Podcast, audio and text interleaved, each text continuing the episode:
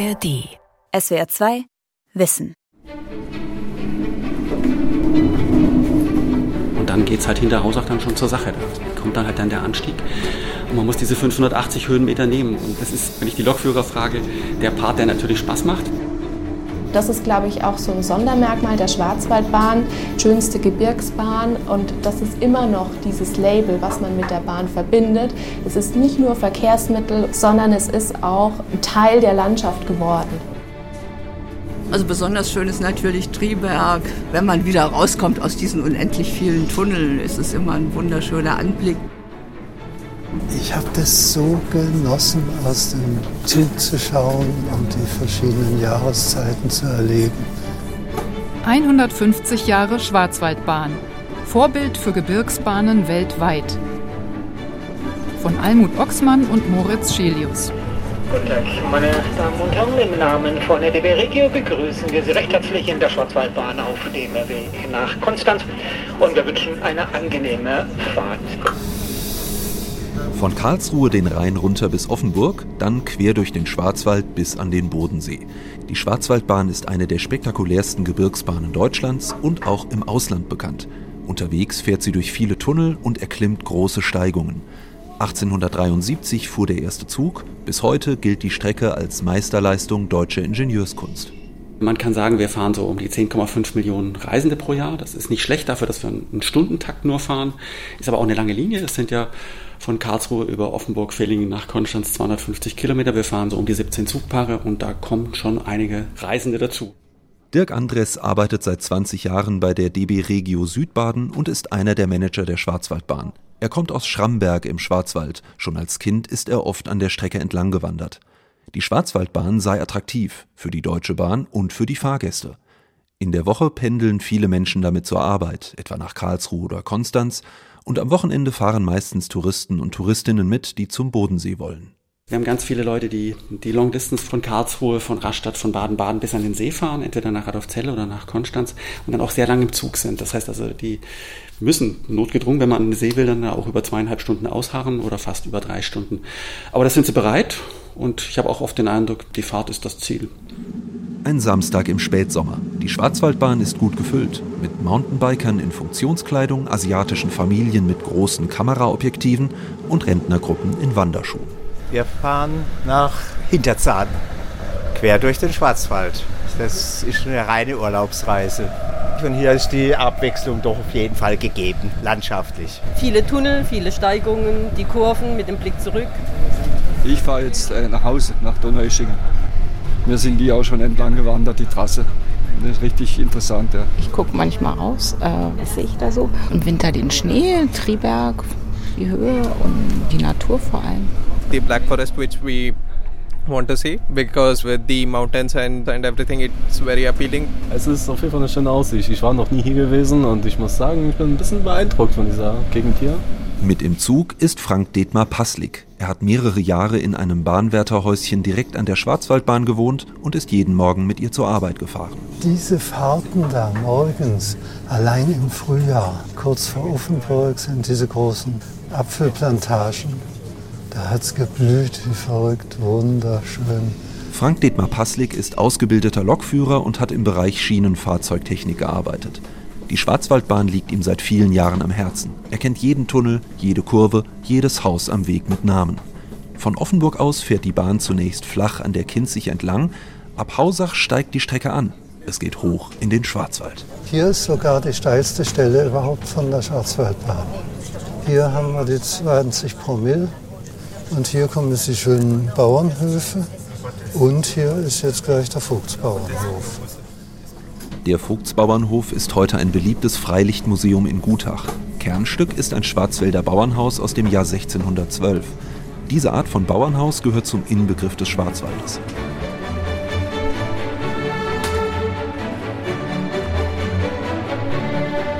Mitte des 19. Jahrhunderts gab es in Deutschland einen regelrechten Boom an Eisenbahnstrecken. 1850 waren schon 5700 Kilometer Gleise verlegt. Durch Baden führte ab 1862 die sogenannte Hauptbahn von Mannheim bis Basel. Nun wollten auch die Schwarzwälder eine eigene Route. Gründe gab es genug. In der Stadt Villingen wurden zum Beispiel Maschinen hergestellt, die mühsam mit der Kutsche transportiert werden mussten. Und die Holzindustrie, damals der wichtigste Wirtschaftssektor des Schwarzwaldes, beförderte ihre Baumstämme noch per Floß. Zum runden Jubiläum der Schwarzwaldbahn zeigt die Badische Landesbibliothek Karlsruhe eine Ausstellung zur 150-jährigen Geschichte der Bahn.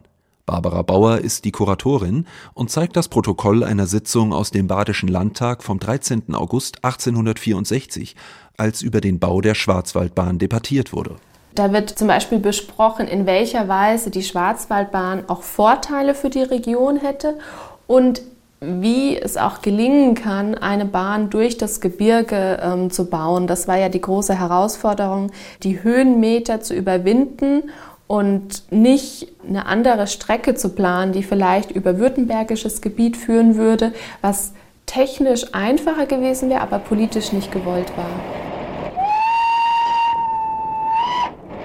Am 10. November 1873, vor 150 Jahren, fuhr die erste Dampflok die gesamte Strecke. Doch bis dahin war es ein langer Weg, denn die Planung quer durch den Schwarzwald war kompliziert. Viele Gemeinden wollten an die neue Bahn angeschlossen werden und reichten Petitionen beim Badischen Landtag ein. Schließlich fiel die Entscheidung für die sogenannte Sommerau-Linie über die beiden Kleinstädte Hornberg und Triberg. Leichter wäre es gewesen, die Strecke über Schramberg zu führen, aber das lag auf württembergischem und damit ausländischem Gebiet, damals für viele badische Abgeordnete schwer vorstellbar. Außerdem war nicht klar, wer die hohen Kosten für den Bau tragen sollte. Das Großherzogtum Baden suchte ohne Erfolg nach einem privaten Investor. Schließlich wurde die Schwarzwaldbahn eine großherzoglich-badische Staatseisenbahn und damit eine der ersten öffentlich finanzierten Bahnen in Deutschland. Ihr Erbauer ist der Ingenieur Robert Gerwig, 1820 in Karlsruhe geboren und offenbar ein frühes Talent. Der ist ja 34 aus dem Lyzeum herausgekommen und dann gleich ans Polytechnikum und hat dann dort seine Ausbildung abgeschlossen als Ingenieur.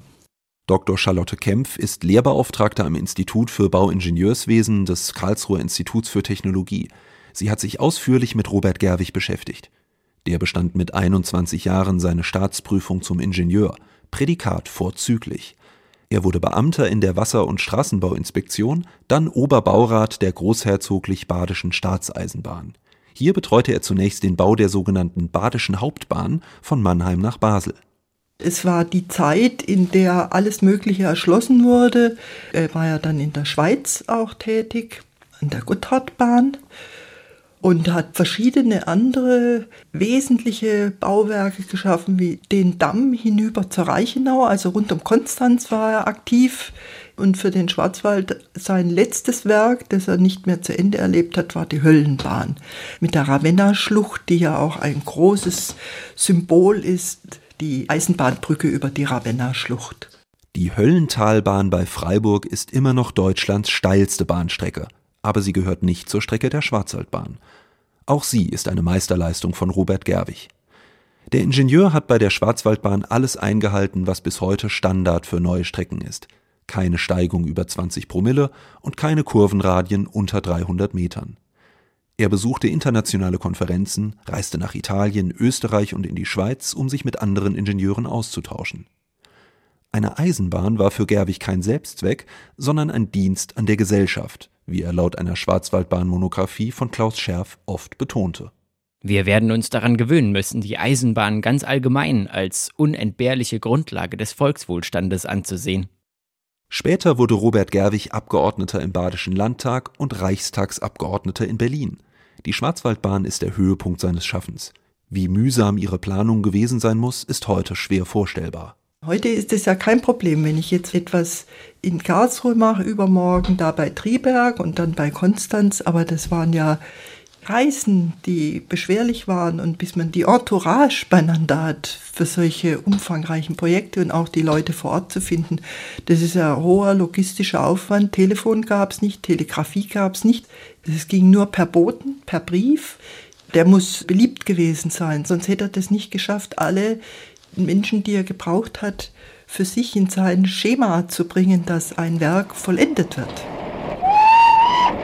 Der steilste Abschnitt der Schwarzwaldbahn liegt zwischen Hornberg und Sommerau. Auf einer Länge von 11 Kilometern Luftlinie überwindet sie einen Höhenunterschied von fast 450 Metern.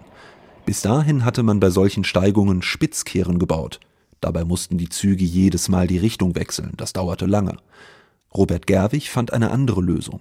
Zum ersten Mal in der Geschichte des Eisenbahnbaus plante er Kehrschleifen. Das sind große Kurven, die wie ein S geformt sind. Dirk Andres von der DB Regio. Wir sprechen von den großen Triberger Kehrschleifen. Mach den Weg künstlich lang, damit du die Höhe gewinnst. Und äh, die reine Luftlinie ist ja jetzt sind so 11,5 Kilometer und der Zug fährt fast 26 Kilometer. Das Prinzip der Kehrschleifen wurde auf andere Bahnstrecken übertragen. Auf die Schweizer Gotthardbahn, die Gerwig selbst mitplante, und auf andere Bahnen in den Alpen, die Bernina Bahn und die Albula Bahn. Heute gibt es Strecken mit Kehr- und Doppelschleifen in aller Welt, zum Beispiel die Canadian Pacific Railway Line, die mit zwei spiralförmigen Tunneln durch die Rocky Mountains führt, die Natal-Hauptlinie in Südafrika oder die Raurimu-Spirale in Neuseeland, wo die Bahn mehrfach im Kreis fährt und dadurch langsam an Höhe gewinnt.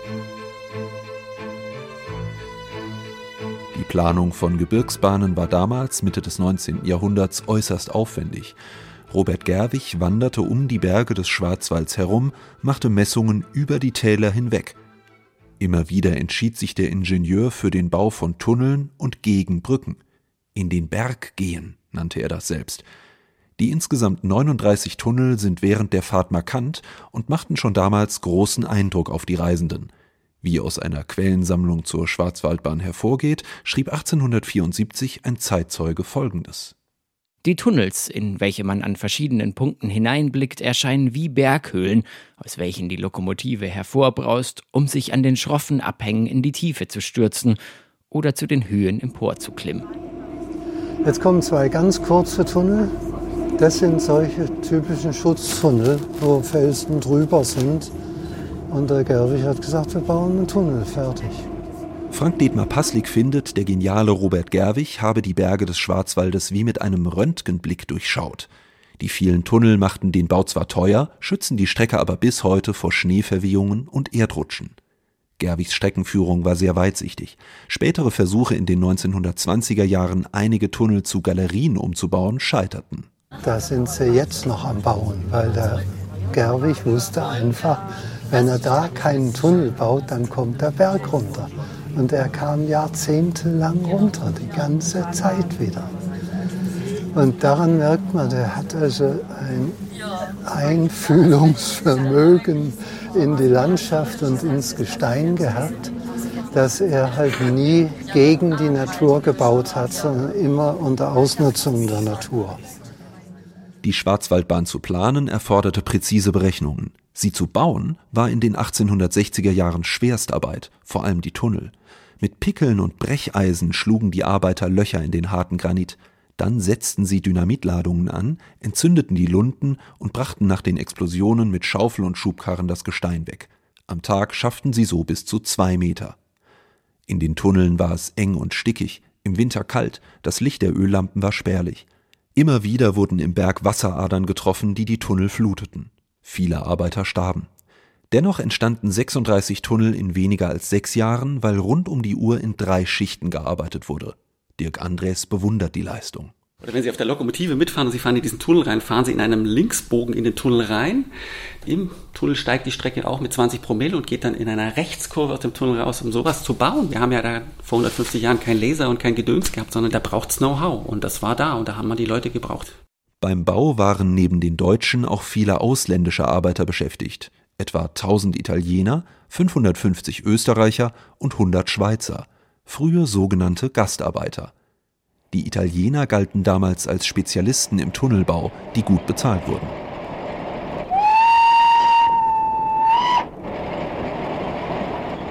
Die Schwarzwaldbahn war ein großer Erfolg. Gleich im ersten Jahr 1873 wurden etwa 6000 Fahrkarten verkauft. Zehn Jahre später lösten schon 400.000 Passagiere ein Ticket. Aus heutiger Sicht waren die Bahnen nicht besonders komfortabel. Es gab keine Fensterscheiben, sondern Ledervorhänge, im Winter war es kalt, eine einfache Toilette gab es nur in der ersten Klasse. Und in der dritten Klasse musste man stehen. Seit 1956 gibt es bei der Bahn nur noch zwei Klassen und heute fahren auf der Schwarzwaldbahn Doppelstockwagen mit großen Fenstern. Nächste Station Triberg. Ausstieg in Fahrtrichtung rechts. In Triberg kann man den zwölf Kilometer langen Schwarzwaldbahn-Erlebnispfad wandern, teilweise an den Schienen entlang. Ein Highlight ist der Drei-Bahnen-Blick. Man sieht, wie die Bahn dreimal in verschiedenen Höhen und Richtungen den Berg hochfährt. Und man erfährt viel über die Geschichte der Schwarzwaldbahn. Zum Beispiel, wie sie in Kriegszeiten genutzt wurde. Im Ersten Weltkrieg etwa zum Transport von Munition und im Zweiten als Unterschlupf. Einen der Tunnel bei Triberg nutzte der NS-Verbrecher Heinrich Himmler. Von Herbst 1944 bis Januar 1945 stand hier sein Kommandozug, der den Reichsführer SS vor Luftangriffen der Alliierten schützte. Und er war hier in dem Tunnel. Und abwechselnd ist er dann, wenn irgendwie Gefahr bestand, ist er in, in den großen Triberger Tunnel hochgefahren. Da waren also ständig an dem Zug zwei Lokomotiven die dann also jederzeit einsatzbereit waren. Bei den Dampfloks ist es ja so, da kann man ja nicht einschalten und losfahren. Da brauchen wir mindestens sechs Stunden, bis die den ersten Meter fahren können. Kurz vor der Stadt St. Georgen erreicht die Bahn ihren höchsten Punkt, 832 Meter über dem Meeresspiegel.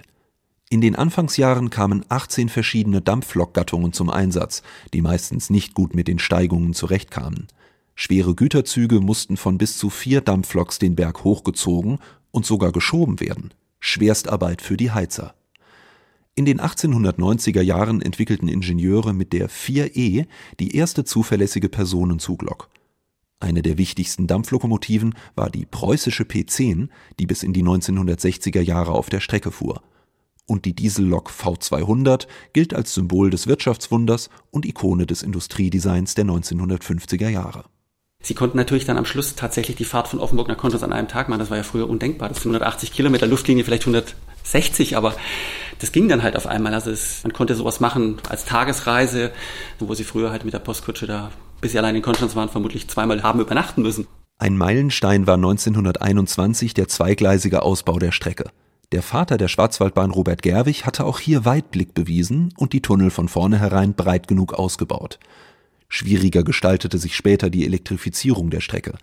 Mit Strom betriebene Züge fahren zwar schneller und sind wirtschaftlicher, das wurde Anfang der 1960er Jahre wissenschaftlich nachgewiesen, aber die Tunnel mussten dafür angepasst werden, wie ein Fernsehbeitrag von 1965 schildert. Voraussetzung für die Elektrifizierung ist allerdings ein Umbau der Tunnel.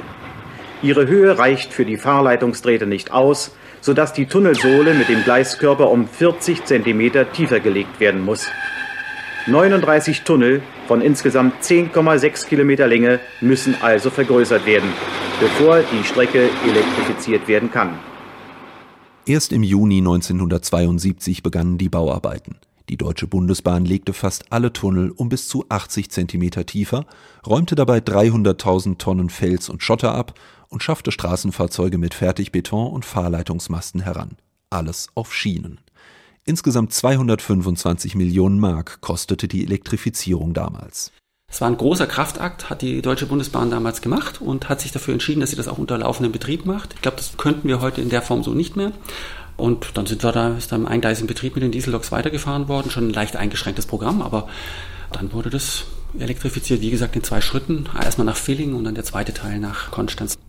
Am 28. August 1975 fuhr der erste elektrische Zug von Offenburg nach Villingen. Die Fahrzeit verringerte sich deutlich und im Güterverkehr konnte viel mehr Last angehängt werden. Sparsamer war und ist die E-Lok auch. Beim Bremsen erzeugt sie nämlich Strom. Also der Zug von Karlsruhe nach Konstanz braucht ungefähr 2000 Kilowattstunden. Und wenn er zurückfährt, kann er bergab 600 Kilowattstunden zurückspeisen ins Netz. Und das ist natürlich toll gegenüber allem, was vorher war. Der Kohlenhaufen wurde hinten nicht größer, wenn er bergab gefahren ist. Auch die Anwohner freuten sich, denn E-Loks sind sehr viel leiser als Diesel- und Dampfloks. Allerdings nur, wenn die Züge gut gewartet werden. Im Sommer 2023 störte ein jaulendes Geräusch die Leute in Gutach. Schuld waren alte Radsätze, die die DB Regio in der Folge ausgetauscht hat.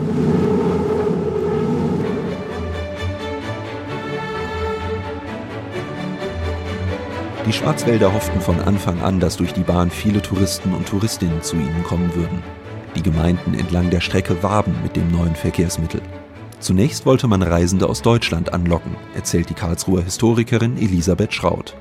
Eigentlich begannen die ersten Maßnahmen schon unmittelbar nach Baubeginn 1863. 1864 wurde nämlich schon der Schwarzwaldverein gegründet, ein Zusammenschluss zuerst hauptsächlich aus Hoteliers, die eine Chance gesehen haben, ihre wirtschaftliche Situation zu verbessern und mit dieser neu entstehenden Schwarzwaldbahn auch ihre Geschäfte zu beleben. Der Badische Schwarzwaldverein war der erste Gebirgs- und Wanderverein in Deutschland. Er ging aus einer Bürgerinitiative von Anwohnern an der Schwarzwaldbahn hervor, die ihre Wanderwege bekannt machen wollten. Bald bemühte man sich auch internationale Reisende in den Schwarzwald zu locken, und es wurden Prospekte auch auf Englisch, Französisch und Niederländisch gedruckt. Eine große Rolle spielte dabei die technisch innovative neue Bahnstrecke durch den Schwarzwald. 1886 erschien in der Reiseführerreihe Europäische Wanderbilder des Schweizer Verlags Orel Füßli ein eigener kleiner Band über die Schwarzwaldbahn. In diesem Reiseführer wird sie als eine Bergbahn von kunstreichster Anlage gepriesen. Die Beschaffenheit der Bahn ist so, dass man wähnen möchte, sie sei erst gestern eröffnet worden. So genau wird bis ins kleinste Detail hinein für Instandhaltung gesorgt. Dazu kommt ein Betrieb, der ein ausgezeichneter genannt werden muss. So hat denn der Tourist bei der äußerst interessanten Fahrt das Gefühl vollkommener Sicherheit, auch da, wo die Bahn waghalsig am Rande grausiger Abstürze dahinfährt oder tiefe Schluchten überbrückt. Das Jahr 1920 gilt als Wendepunkt in der deutschen Bahngeschichte. Die Reichsregierung beschloss nach dem Ersten Weltkrieg, die Länderbahnen zur Deutschen Reichsbahn zu fusionieren. Auch die Badische Schwarzwaldbahn wurde Teil der Reichsbahn.